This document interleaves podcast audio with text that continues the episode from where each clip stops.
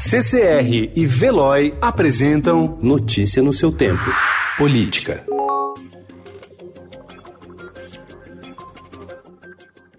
O governo Bolsonaro foi obrigado a se posicionar ontem sobre as declarações do deputado Eduardo Bolsonaro, que responsabilizou a China pela pandemia do novo coronavírus e provocou uma crise diplomática com o país, que é o principal parceiro comercial do Brasil.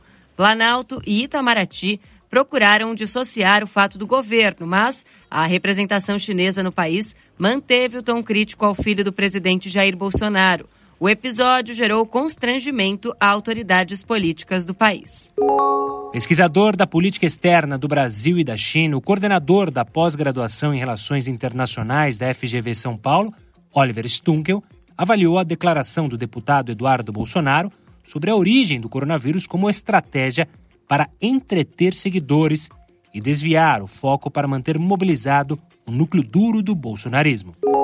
Mesmo com o Congresso esvaziado para evitar a propagação do novo coronavírus, deputados já apresentaram ao menos 70 projetos de lei relacionados à pandemia desde o registro do primeiro caso no país no fim de fevereiro.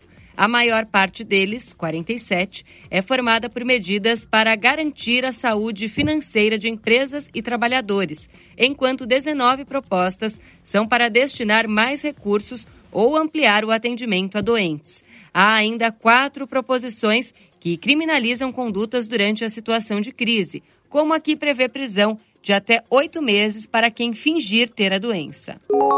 Em relatório, a Polícia Federal afirmou que o deputado Aécio Neves recebeu 65 milhões de reais em propina das construtoras Odebrecht e Andrade Gutierrez entre 2008 e 2011, sendo parte relevante desta quantia fora do período eleitoral.